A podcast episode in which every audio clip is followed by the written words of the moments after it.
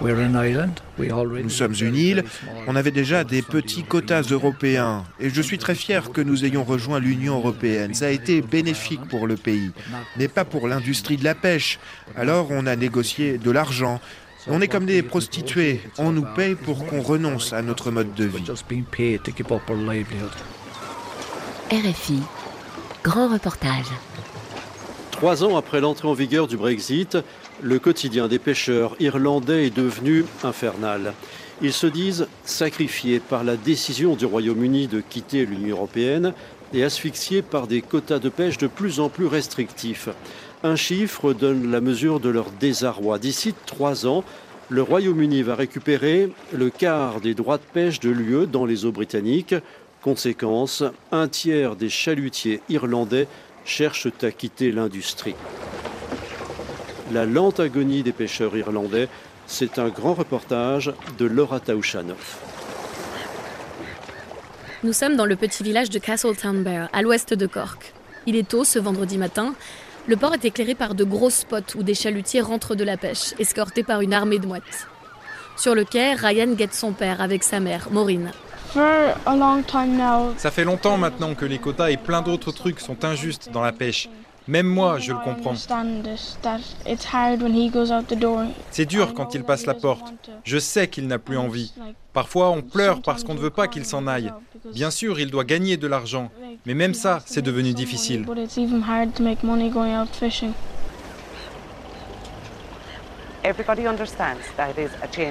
On comprend tous que le monde change et que c'est nécessaire, mais la façon dont les pêcheurs irlandais ont été traités est honteuse. Nous sommes des êtres humains et on mérite un peu de respect. Les Irlandais sont des cibles faciles et c'est nous qui devons tout le temps prendre les coups. On ne peut pas vraiment travailler la terre ici. C'est un paysage de roches et de marais. L'hôtellerie n'est pas très développée non plus. Castletown Bay est trop isolé pour les quarts de touristes. Alors la mer est la pierre angulaire depuis trois générations. À en croire la fresque bleue sur le restaurant Murphy, nous serions dans la capitale irlandaise des pêcheurs. On trouve quelqu'un qui travaille sur un bateau dans chaque famille ici. Mon père pêche de septembre à avril.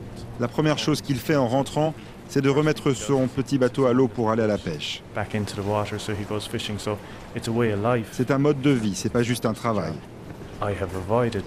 Moi j'ai évité ce secteur et je me sens chanceux aujourd'hui vu ce qu'il traverse.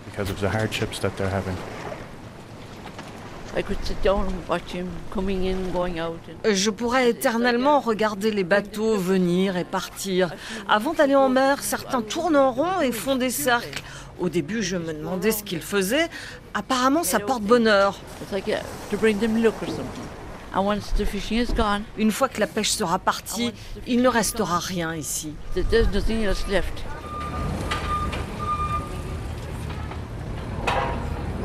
Tout le poisson est livré à la coopérative du port. Pour entrer, il faut s'équiper, une blouse blanche, une charlotte sur les cheveux et un couvre-chaussures. On est accueilli par John Nolan, qui a troqué la fabrication de céramique pour diriger cette association de pêcheurs il y a 40 ans. Bah, dis donc, c'est une vraie forteresse ici. Oui, chaque porte a un code qui est changé tous les mois pour éviter les intrusions et un empoisonnement de la marchandise. On a trois espèces en ce moment, du mérou, de la plie grise et de la lotte. C'est arrivé ce matin. Comparé à avant le Brexit, là, vous avez beaucoup moins de poissons qu'avant? Beaucoup moins. Regardez, là, j'ai du poisson espagnol. Je dois en acheter à leur bateau pour maintenir les emplois ici. Qu'est-ce que vous faites ici?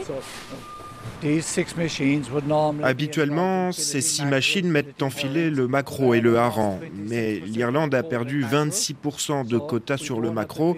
Du coup, on n'a pas de poisson. Normalement, il devrait y avoir 30 salariés sur ces machines. On est censé produire 50 tonnes de filets par jour. Et là, les machines sont à l'arrêt.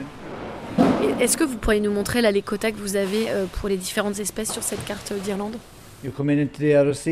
Si on entre dans la mer d'Irlande, il est très clair qu'on partage les eaux à 50-50 avec les Britanniques. Mais Michel Barnier leur a donné 99% des quotas de hareng. Donc c'est l'ancien euh, négociateur de l'UE pour le Brexit. Faisons ensuite le tour de la côte. Les Britanniques avaient 6,8% de quotas pour le cabillaud, mais M. Barnier leur a donné 52%. Si vous allez à l'ouest, à 100 km de la côte, on est à 100% dans les eaux irlandaises et M. Barnier n'a rien retiré au Royaume-Uni. Donc on laisse les bateaux faire tout le chemin de France, d'Espagne ou du Japon. Et ceux de Castleton Bear ne peuvent pas pêcher. Les discussions sur le réchauffement climatique sont une hypocrisie totale. C'est une grosse blague.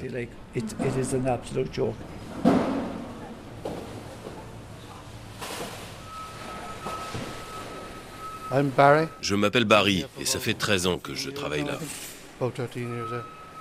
Vous faites quoi avec le poisson qui arrive On le trie en fonction de la taille et de la qualité. Puis on nettoie l'intérieur du poisson pour s'assurer qu'il n'y ait pas de corps étranger ou de morceaux de tripes. Um, oui, voilà, vous mettez de la glace et puis prêt à l'export. Après, on les étiquette pour savoir où ça part. Et c'est un truc auquel vous pensez, le risque de la perte de votre emploi? Oui, tous les jours. On entend tout le temps parler de nouveaux bateaux désarmés. Ça voudra dire encore moins de poissons.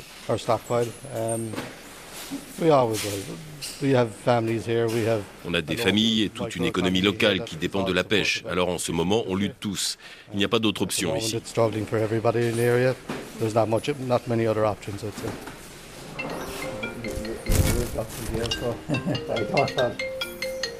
On est de retour dans le bureau du manager où ça sent très fort le poisson.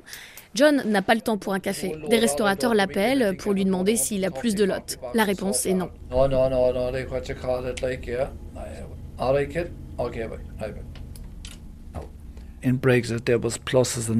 Il y a eu des gagnants et des perdants avec le Brexit. La France a récupéré 4000 tonnes de poissons supplémentaires. Nous, on n'a pas eu un seul kilo de plus.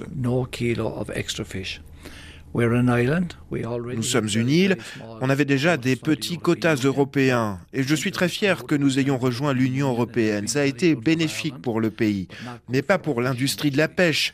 Alors on a négocié de l'argent. On est comme des prostituées, on nous paye pour qu'on renonce à notre mode de vie. Et vous attendez plus de soutien du gouvernement irlandais ou, ou c'est l'Union européenne là, qui doit venir vous sauver? Ça aurait été acceptable si nos voisins européens nous avaient cédé une partie de leur quota pour équilibrer. Nous sommes devenus le bouc émissaire de l'Union européenne, car sans la pêche, cette communauté mourra. On s'est pris gifle sur gifle. Avec l'aide de l'UE, le gouvernement vient de mettre en place un plan de rachat pour équilibrer la flotte en fonction de ces nouveaux quotas et dédommager les pêcheurs. Une fois vendus, les bateaux seront détruits. Alan Carlton attend son offre. Le capitaine nous accueille sur son bateau en maillot de football et en jean. Sa combinaison jaune ne lui sert plus. Elle est pendue sur un vieux clou. Il faut allumer le chauffage pour éviter que les appareils électriques prennent l'humidité.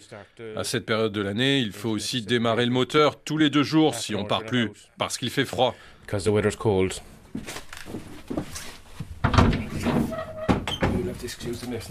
Désolé pour la saleté.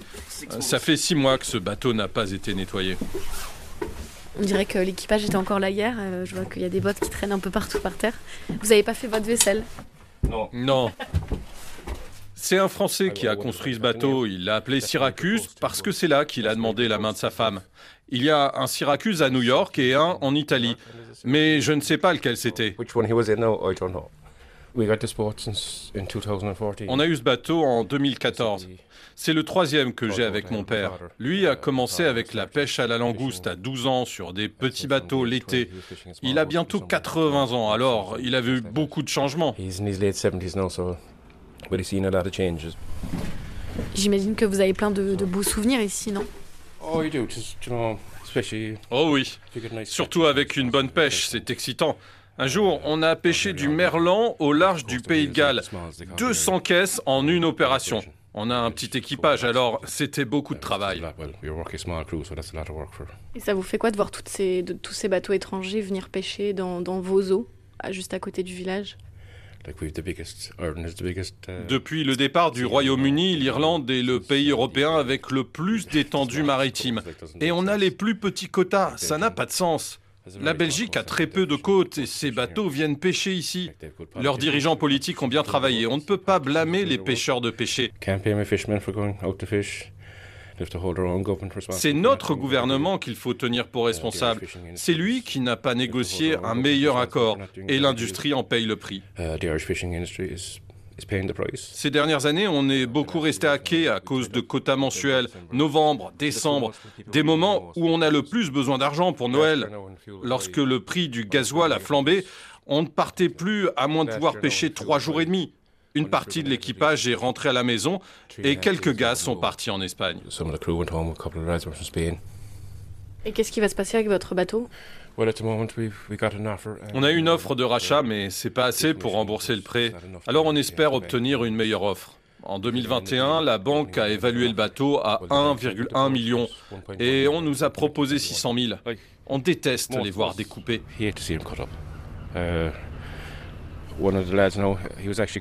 Un mec a pleuré en voyant une photo de son bateau en morceaux. Ils font partie de la famille. C'est comme si vous perdiez votre animal de compagnie. Et vous, si vous faites plus, si vous avez plus votre bateau, qu'est-ce que vous allez faire? Uh, J'ai pas encore décidé. Ça va être dur de rebondir alors que je fais ça depuis 30 ans.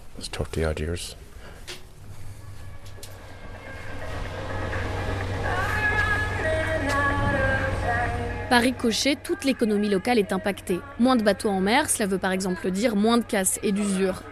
C'est chez Jason Sheehan que ses collègues se fournissent en matériel. Le pêcheur a un atelier de réparation dans son entrepôt où s'entassent des bobines de cordes vertes. On utilise ce filet pour la pêche à la crevette. Un bateau en tire deux comme celui-là à la fois. Vous voyez, il y a une corde en caoutchouc avec du métal dedans pour qu'il soit lesté au fond de l'eau. Voilà ce qu'on répare ici. Il s'était distendu. Et les bateaux étrangers, ils viennent pas chez vous pour, pour euh, toutes ces réparations? Non, ils apportent leur propre fourniture. Ils achètent juste le gazole auprès d'entreprises locales. Ce qui veut dire que c'est comptabilisé dans les émissions irlandaises, même s'il est brûlé par des bateaux français ou espagnols. En gros, ils prennent notre poisson et ils augmentent nos émissions carbone, pour lesquelles on paye des pénalités à l'Union européenne parce qu'on n'atteint pas nos objectifs. Ça n'a aucun sens. Il y a déjà eu des conflits, mais globalement, on essaie de s'éviter au maximum. C'est juste frustrant. Le Royaume-Uni n'a rien perdu alors que ce sont eux qui sont partis. Où était le sacrifice? Ils ont presque été récompensés du point de vue de la pêche.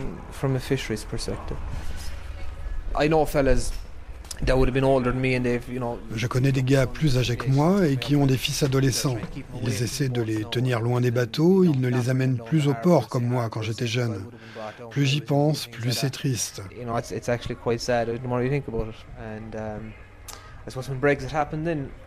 C'est seulement maintenant qu'on réalise l'impact du Brexit. En 2018, on avait 35 salariés. En juin, on sera 10 ou 12. C'est près d'un million d'euros de salaire perdus pour l'économie locale. Ça aura un impact sur le pouvoir d'achat, l'immobilier, etc.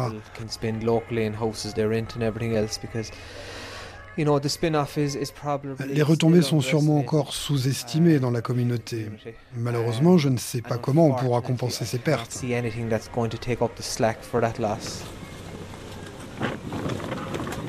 Il y a quand même un peu d'espoir. Ici, le vent se couche rarement, ce qui explique le nombre de projets de parcs éoliens offshore en cours. On retrouve Garrett Sullivan sur les collines, à l'abri des rafales sous un hangar. Depuis quelques mois, le sexagénaire vient ici pour réfléchir en regardant la lumière changer toutes les heures. Son chantier naval est quasiment à l'arrêt. Et en ce moment, vous avez combien de bateaux? Aucun. On a eu 4 ou 5 annulations l'année dernière à cause du Brexit. Ils allaient détruire les bateaux, donc ça ne servait à rien de travailler dessus. Et j'imagine qu'après le mot se passe dans le village que c'est plus du tout euh, une bonne filière et ça décourage les gens. C'est le vrai problème. Encore quelques années et plus personne ne voudra nous rejoindre. Aucun secteur ne peut survivre à ça.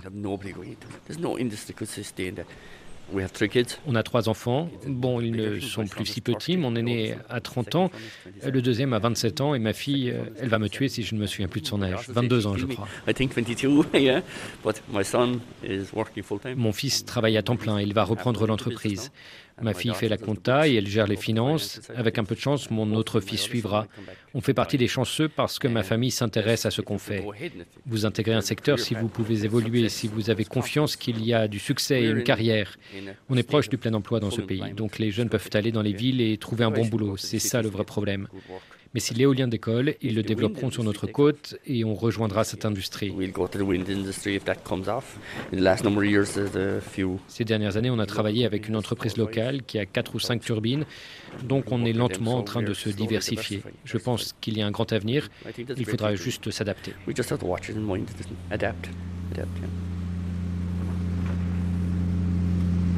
Sur les 160 navires du pays, 64 se sont portés candidats au déclassement.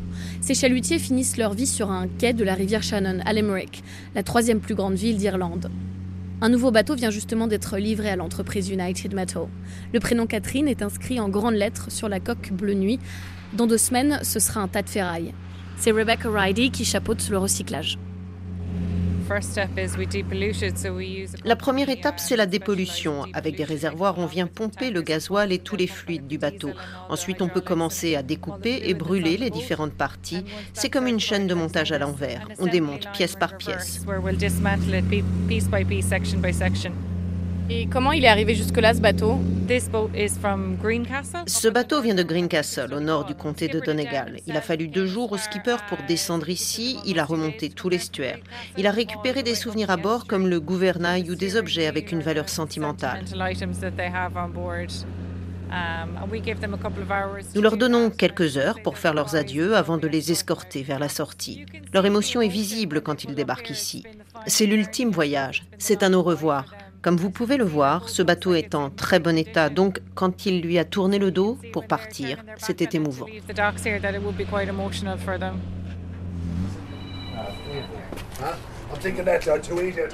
L'acier du Catherine servira à fabriquer des poutres ou des pièces automobiles, par exemple.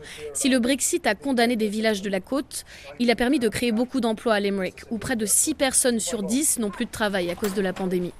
Tony Donlan est le PDG.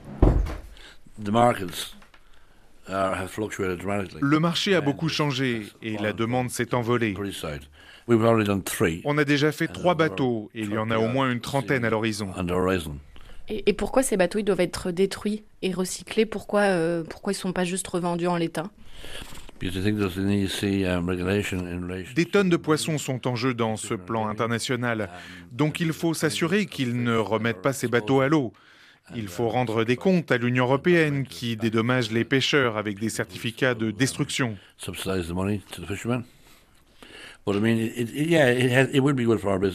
Donc ça a été bénéfique pour notre entreprise et pour l'emploi. Après, tout n'est pas blanc ou noir. À titre personnel, je dirais que c'est un crime de les réduire à un tas de ferraille. Ils pourraient servir dans la marine, pour de la surveillance maritime ou du secourisme. Et dans les pays pauvres, où il n'y a pas de bons équipements, ces bateaux seraient impeccables et serviraient tous les jours.